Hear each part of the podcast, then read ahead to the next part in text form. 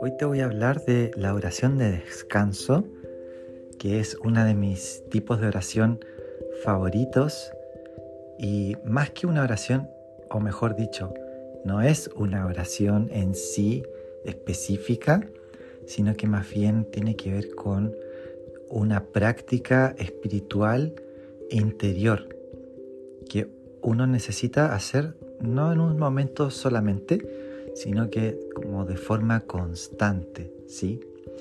Voy a tratar de explicarte un poquitito en qué consiste para luego desafiarte a que lo estés practicando durante unos días. Cuando yo lo hice, la verdad es que fue de mucha bendición y es mi anhelo que también lo sea para ti.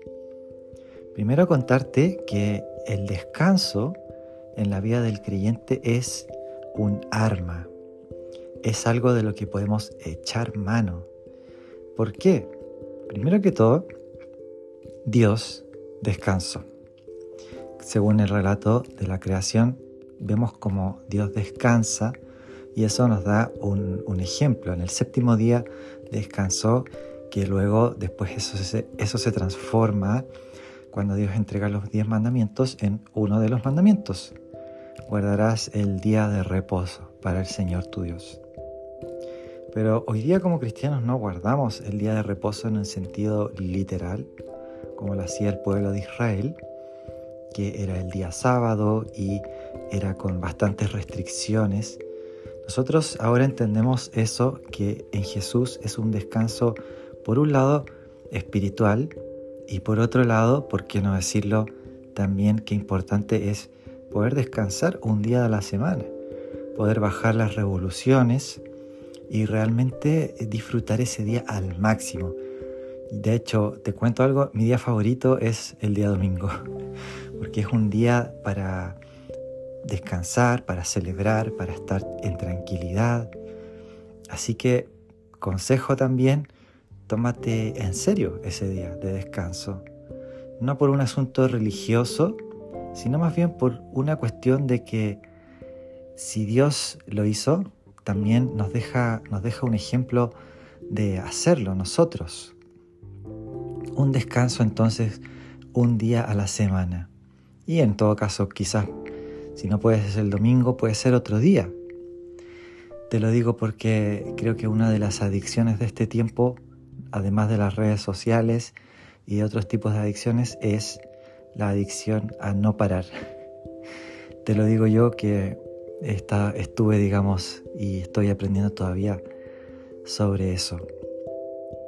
Entonces, volviendo a este mandamiento de descanso, también encontramos en, en la ley el mandamiento de el año del Señor, el año sabático, que era un año que se celebraba eh, cada 40 años y que representaba durante ese año el descanso de la tierra, el perdón de deudas, eh, representaba un descanso no solamente a nivel de, trabajo, sino también en cada uno de los, en la sociedad en sí, para poder perdonar deudas, para restituir.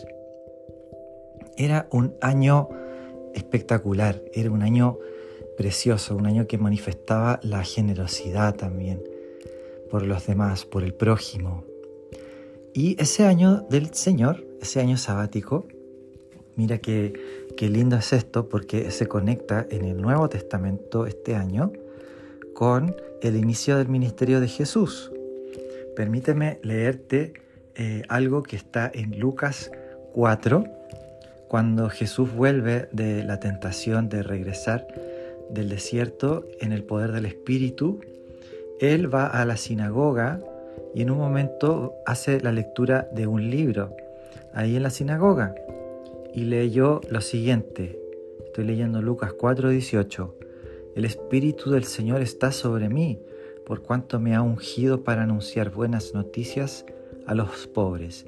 Me ha enviado a proclamar libertad a los cautivos y dar vista a los ciegos a poner en libertad a los oprimidos.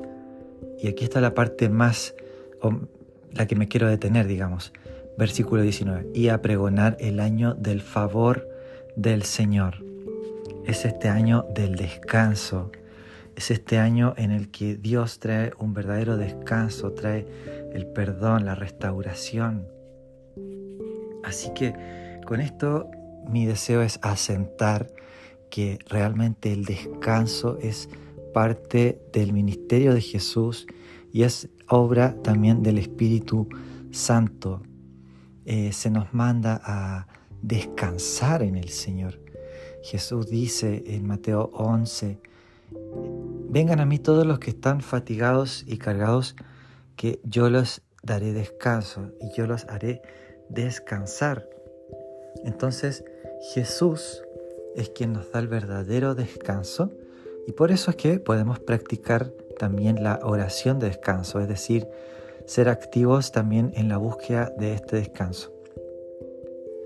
Usualmente el enemigo, si no nos puede detener, nos va a acelerar. Esa es una frase popular y que es muy cierta. ¿Qué significa que el enemigo nos va a acelerar? Significa que vamos, vamos a ser muy tentados a vivir una vida sin detenciones. Una vida que no se detiene ni en la iglesia, ni en la casa, ni en el trabajo y no descansa. Resultado de eso, uno termina, digamos, quemándose, uno termina fatigado.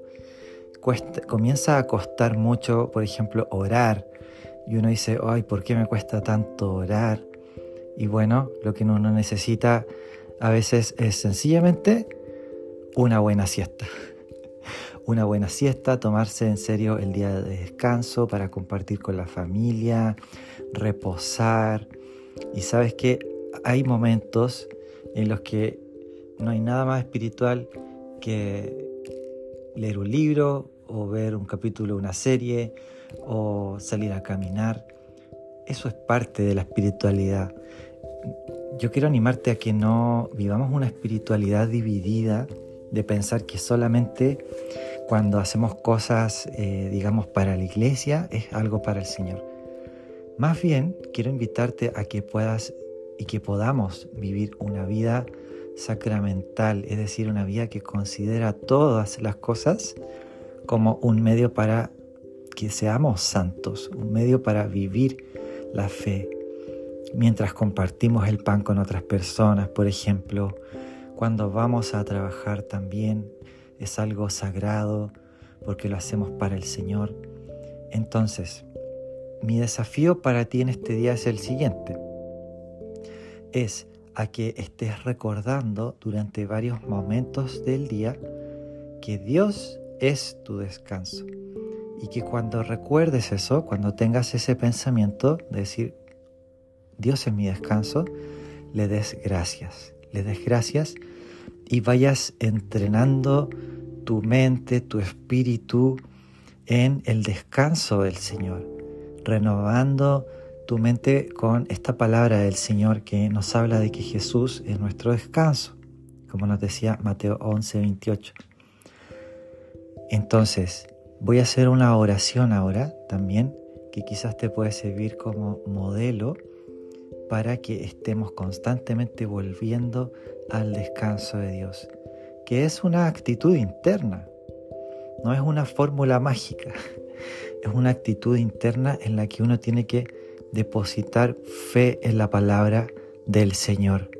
Así que si al escuchar esto te has encontrado como, digamos, acelerado, te has encontrado que hay situaciones que estresan tu vida, te invito a también hacer esta oración de descanso, porque el descanso es un arma espiritual, porque es una condición que tenemos como hijos de Dios, es un derecho que tenemos como hijos de Dios, entrar en el descanso de Jesús. Así que voy a hacer una oración. Papá, te doy gracias, porque tú eres nuestro descanso porque cuando estamos confundidos, cuando no sabemos qué hacer, tú eres nuestro descanso. Señor, se nos olvida tan rápido que tú nunca has dejado de ser fiel se nos olvida tan rápido los testimonios y las veces que hemos visto tu gloria. Hoy día y ahora no es la excepción. Tú sigues siendo fiel, sigues siendo el mismo. Señor, descansamos en ti. Gracias por tu descanso, Jesús. Descanso en ti y me deleito en ti. Gracias, Jesús. Amén.